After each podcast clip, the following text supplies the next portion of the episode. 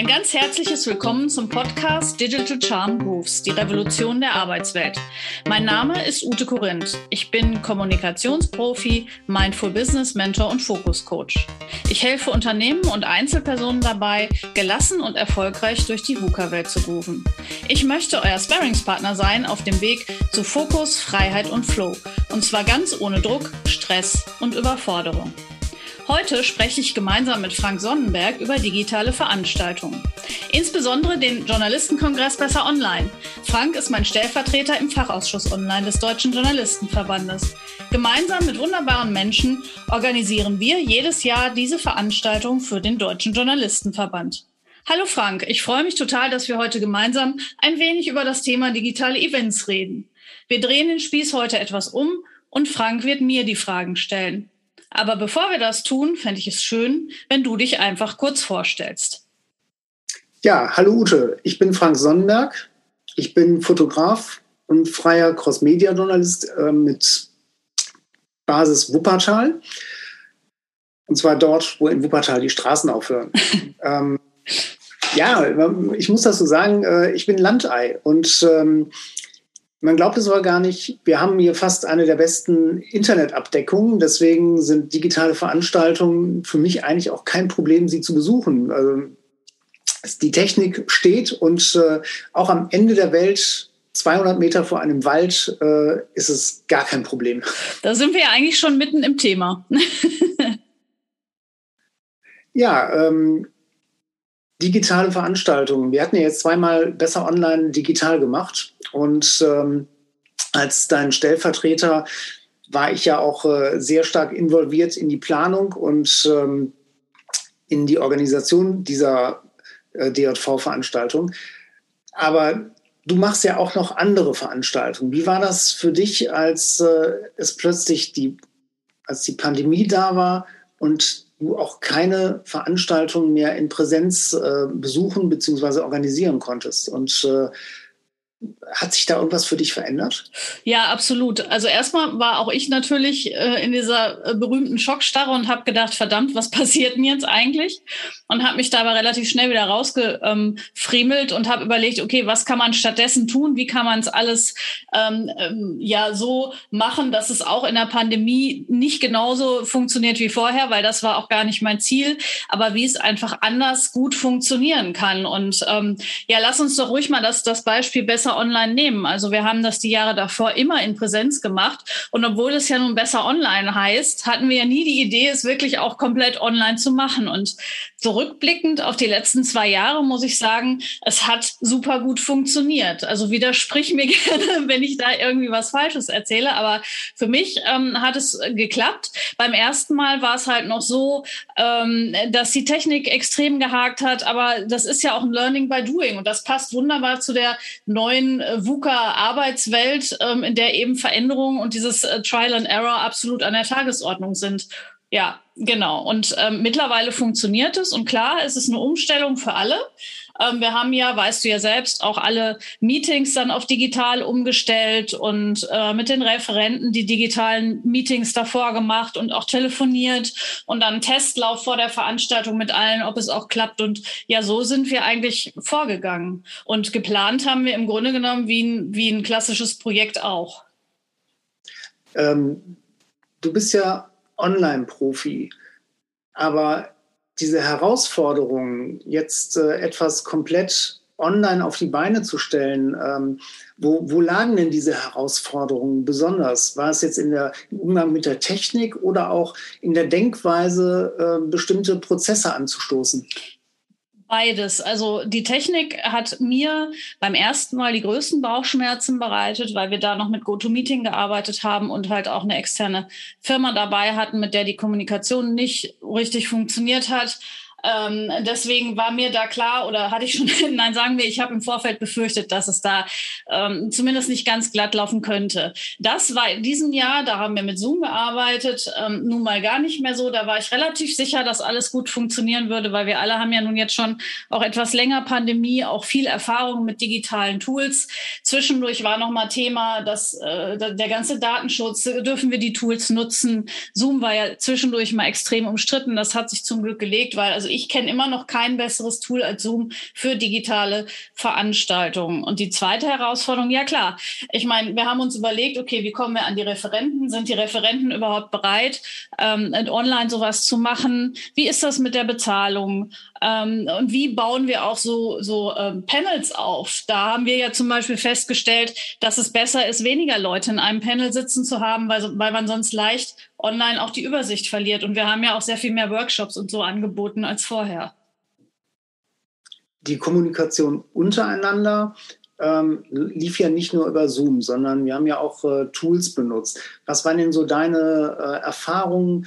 Äh, wo hat es denn am besten mit funktioniert, auch noch äh, um eine Planung äh, reibungslos ablaufen zu lassen? Also da ähm, hier bei Besser Online haben wir ja mit Slack gearbeitet und zwischendurch auch noch ein paar Mails verschickt, wobei ich immer gut finde, wenn man so ein bisschen auf einen Kanal ähm, kanalisiert, äh, weil wenn man weiß, da findet man alle wichtigen ähm, Informationen und da sind auch Dinge hinterlegt. Dann hatten wir zusätzlich noch ein Google Doc, an dem wir gemeinsam gearbeitet haben und das waren ja so unsere Haupt ähm, Kommunikationskanäle zwischendurch. Und das hat meiner Meinung nach auch ganz gut funktioniert. In anderen Projekten ähm, habe ich auch schon Teams benutzt, wenn ich wusste, dass alle Beteiligten eben Teams nutzen können. Also immer da äh, mein Tipp, so gucken, was alle alle verfügbar haben, was auch alle nutzen. WhatsApp ist manchmal so eine Geschichte, weil es nicht jeder nutzt. Auch da muss man gucken, dass man wirklich alle mit dem Boot hat. Die ähm, so eine Planung aufzubauen, ähm, wie werden denn jetzt die Erfahrungen für das kommende Projekt äh, oder für ein kommendes Projekt praktisch kanalisiert? Ähm, Wird es noch sowas geben wie eine Best-of-Liste, ähm, vielleicht vorher so eine Planungssicherheit zu bekommen, was wirklich gut gelaufen ist und was nicht? Ähm, da kann man ja auch dann direkt sehen, wo Vorteile und Nachteile von bestimmten Tools ähm, dann in der in der Veranstaltungsplanung laufen können. Also gerade bei uns jetzt. Also ähm, Lessons learned wird es auf jeden Fall geben. Das gab es ja auch schon im Ansatz, zumindest im letzten Jahr. Aber ich finde halt, ähm, klar, ne, Fehler, die man mal gemacht hat, da ärgert man sich drüber, aber die sollte man ja dann wenigstens nicht nochmal machen. Und genauso glaube ich, dass wir, wie ich eben schon gesagt habe, ja dieses Jahr noch sehr viel besser geworden sind. Und ich denke, wir haben immer noch Verbesserungsbedarf. Und äh, die Überlegungen sind ja jetzt so ein bisschen, machen wir es jetzt in Präsenz, wenn es wieder geht, oder machen wir es hybrid? Und da haben wir halt ja festgestellt, dass, oder zumindest war die Überlegung, dass wir wahrscheinlich bestimmte Referenten auch gar nicht bekommen, weil die halt nicht für ein Ein-Stunden-Panel sich in den Zug setzen und nach, zum Beispiel nach Bremen fahren oder so, ne? dass das halt sehr viel unaufwendiger ist und dass man halt durch so eine Hybridveranstaltung zum Beispiel sowohl die Präsenzleute abdecken kann und da dieses Netzwerken vor Ort, was ja zweifelsohne sehr wichtig ist und sehr wertvoll ist, ermöglicht und andererseits aber auch Menschen, die eben nicht anreisen können, ähm, dazu, äh, dazu holt und dass man denen ermöglicht, trotzdem an der Veranstaltung teilzunehmen.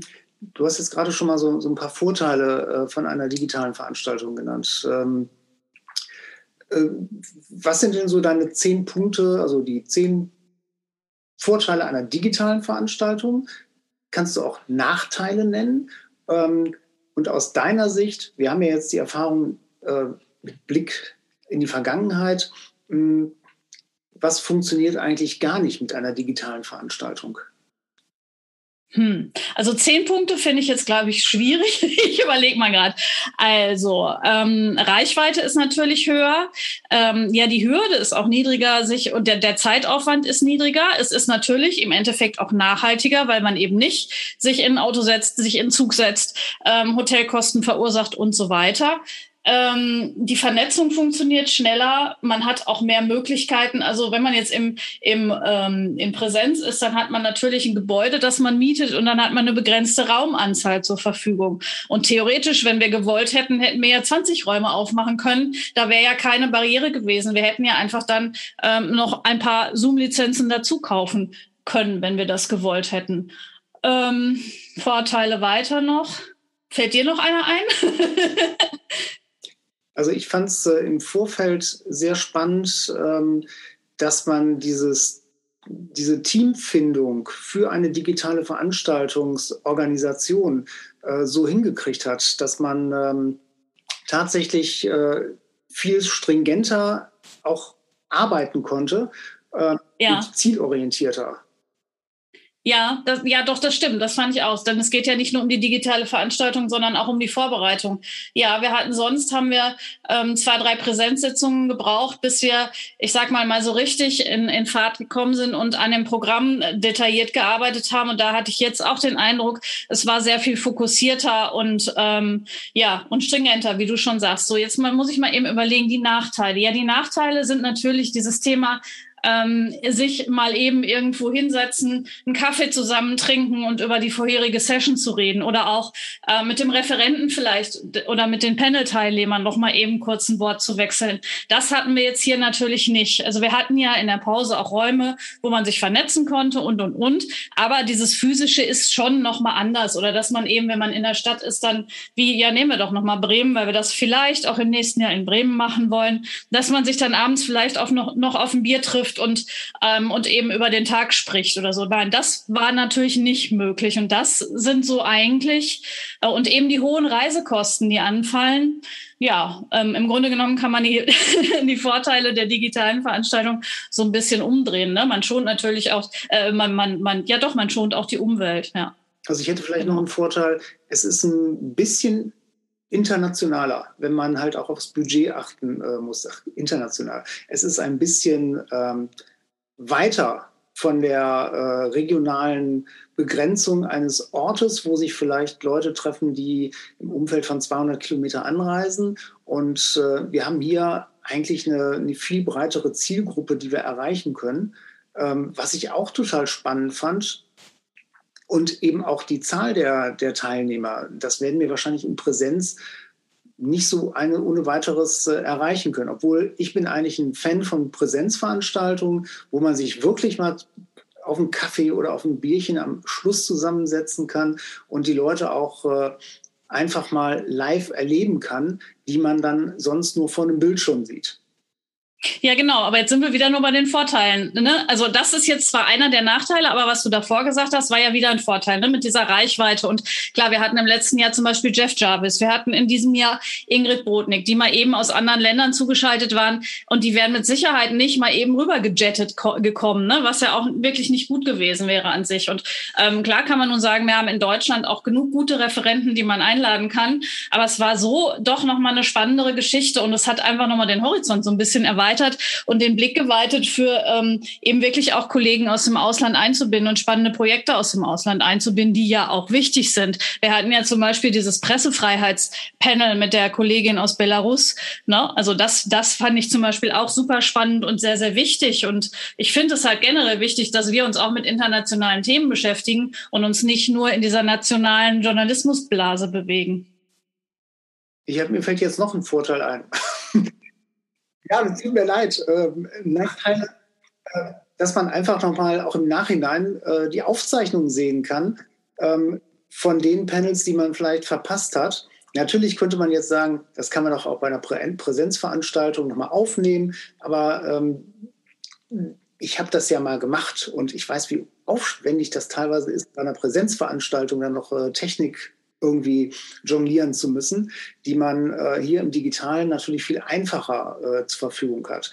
Natürlich ist es doof, wenn plötzlich die Leitungsbandbreite zusammenbricht und man hat äh, nur noch äh, irgendwie digitales Gestotter dann auf dem Bildschirm. Das ist natürlich einer der Nachteile, dass eine Technik zusammenbrechen kann. Aber ich glaube, ähm, da kann man halt Plan B oder Plan C fahren.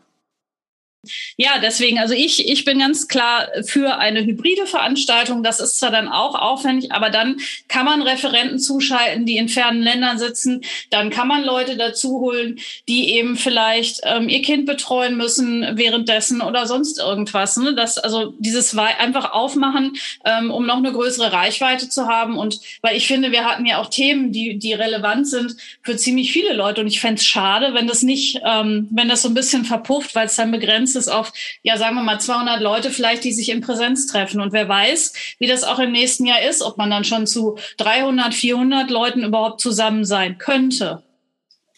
Ich wollte gerade sagen, du hattest ja schon mehrfach jetzt das Stichwort Hybrid genannt. Ähm, ist das jetzt ein Konzept, äh, das man für nächstes Jahr auch äh, weiterführen kann?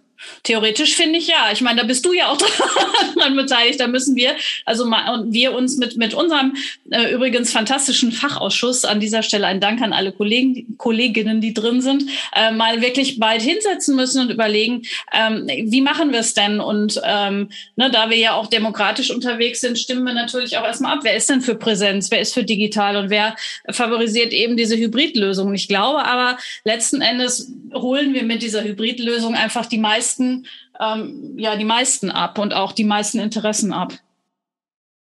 Das wird sicherlich dann auch ein ganz spannendes Projekt. Äh, ich meine, wir sind ja alle hier ehrenamtlich unterwegs. Genau. Und äh, jetzt nicht hauptamtlich, äh, sondern die Fachausschüsse setzen sich ja aus engagierten Kolleginnen und Kollegen zusammen, die jetzt auch ein Thema innerhalb eines Berufsverbandes äh, nach vorne bringen möchten.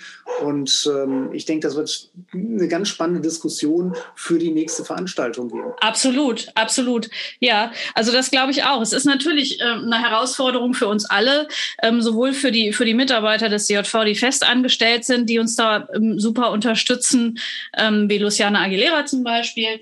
Aber auf der anderen Seite ist es natürlich auch für uns Ehrenamtler eine Herausforderung, das alles in unserer unserer Freizeit zu stemmen. Also ich gebe zu, ich bin da durchaus manchmal an meine, meine Grenzen gekommen. Und ich weiß, Frank, du ja auch. Du hast ja mit, du hast ja die Webseite vor allem auch mit betreut und immer wieder das Programm geändert und Neues eingepflegt und Videos eingepflegt und weiß ich nicht was. Und das ist halt richtig viel Arbeit. Das macht natürlich auch super viel Spaß. Nur auch da müssen wir halt gucken, dass es nicht komplett aus dem Ruder läuft, sondern dass wir gucken, dass es eben wirklich auch noch ein Ehrenamt ist, was äh, zielführend ist, was aber auch ähm, wirklich noch ja Spaß macht. Ne?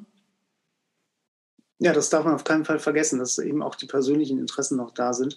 Äh, aber eben diese Unterstützung durch ähm, eine Geschäftsstelle muss ja sein. Ja. Und äh, die ist ja auch da. Also keine Frage. Aber es sind halt die, die Journalisten, die halt auch als Ideengeber äh, sind, die natürlich auch den Markt beobachten und unser Berufsumfeld, um eben auch Themen zu finden. Und ähm, ich glaube, wir sind alle bereit, auch nächstes Jahr 2022 eine ganz tolle Veranstaltung hinzubringen. Ja, aber vielleicht für diejenigen, die sich jetzt nicht so mit Veranstaltungsplanung auskennen. Also ich kann ja mal so ein bisschen erzählen, also wie das auch abgelaufen ist. Also wir haben uns, wir haben tatsächlich angefangen wie mit so einer Art Brainstorming und wirklich mal gesagt, okay, welche Themen sind es denn, die uns gerade bewegen und haben das zusammengeschmissen. Und dann, ähm, wir haben ja ganz unterschiedliche Leute aus dem Rundfunk, aus dem Fernsehen, aus dem Print und so weiter dabei ähm, also Print und Online, ähm, die dann wirklich auch gesagt haben, ja, da kenne ich den, der ist super und der hat in der letzten Zeit das und das gemacht. Und dann kam halt, ja, und die und die, die würde doch super dazu passen, die befasst sich auch schon seit Jahren mit dem Thema. Und das finde ich, das macht richtig Spaß. Und das, das ist auch so ein Teamwork, wo es wirklich richtig gut läuft. Ne? Und so letzten Endes entsteht dann dieses, dieses Programm, ähm, auf das wir, glaube ich, auch alle sehr, sehr stolz sein können in diesem Jahr. Auf jeden Fall. Also ohne Teamwork geht es nicht. Und äh, wir ergänzen uns einfach äh, total. Ja, das finde ich auch. Ja, genau. Wir bringen halt auch jeder irgendwie so ein bisschen Lokalkolorit rein. Ja, ja, ja, genau. Lokalkolorit, aber bezogen auf, auf verschiedene Sichtweisen, Herangehensweisen, Medien, natürlich auch Orte. Also das macht das Ganze so spannend, finde ich, und auch so wertvoll. Ja. Und im nächsten Jahr, ähm, genau, haben wir ja mal so den 17. September ins Auge gefasst Wer weiß, ob es funktioniert, ob es nicht funktioniert, aber also ich würde mich auf jeden Fall freuen, wenn wir das da wieder auf die Beine stellen können und bin relativ zuversichtlich. Wie sieht es bei dir aus, Frank? ich bin auch sehr zuversichtlich und ähm, ich freue mich auf jeden Fall schon mal auf dieses Datum, ähm, dass wir dann halt äh, besser online 2022 dann auch ähm, ja, machen können. Okay, aber jetzt habe ich noch eine Frage an dich. Was war denn, für, was war denn so für dich das, das Beste an Besser Online 2021? Ich hoffe, ich ähm, überrumpel dich jetzt nicht so mit dieser Frage. ich hab, bin darauf vorbereitet. ah, sehr schön. Nein, also für mich war äh, Besser Online 2021 äh, ein Querschnitt äh, von Themen, die wir abgebildet haben, die tatsächlich äh, sehr im Fokus auch äh, der, des Berufes standen. Und ähm, also ich, ich lobe uns jetzt einfach mal, besser hätten wir es gar nicht machen können, ähm, was wir unseren Zuhörern und Zuschauern geboten haben.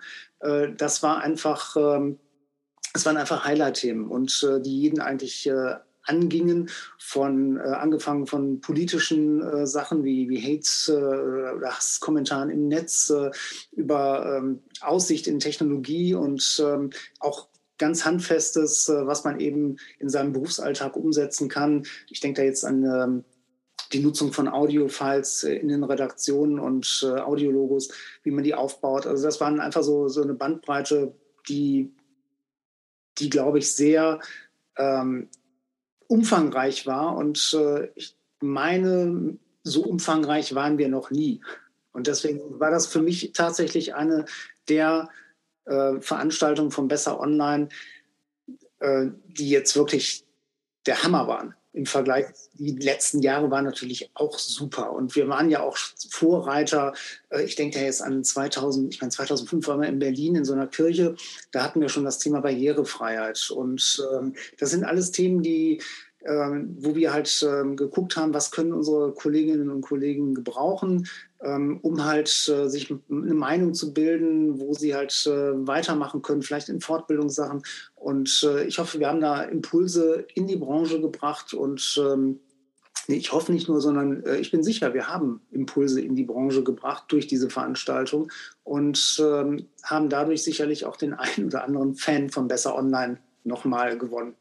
Ja, und ich, ich hoffe, dass wir auch geschafft haben, so ein bisschen Mut zu machen, auch einfach eine Veranstaltung mal auszuprobieren. Ne? Weil, äh, wie gesagt, bei uns war ja im letzten Jahr auch nicht ähm, alles so richtig super, vor allem technisch nicht. Aber ne, wir haben es einfach gewagt. Und bei uns war noch mal, kam nochmal hinzu, finde ich, ähm, dass wir gesagt haben, oh Gott, wir sind der Fachausschuss online. Und wenn wir jetzt das vergeigen, dann ist es doppelt peinlich. Ähm, aber wir haben eben gesagt, wir wollen es trotzdem machen. Und das ist so der Appell auch an diejenigen, die jetzt vielleicht so sagen, aber kann ich nicht oder hm, ist mir zu unsicher, ähm, probiert es einfach aus oder kommt eben auch auf uns zu. Ich denke, wir unterstützen da auch gerne, wenn es mal irgendwelche Fragen gibt. So, das finde ich, glaube ich, noch ganz wichtig. Und genau, macht einfach. ja. Wir machen auch. Genau, wir machen auch. Das war ein schönes Schlusswort. Ich danke dir für das Gespräch, Frank. Und am Schluss hätte ich auch von dir gern, wie von allen meinen anderen Gesprächspartnerinnen, einen Musiktipp. Welchen Song möchtest du den Hörerinnen mit auf den Weg geben?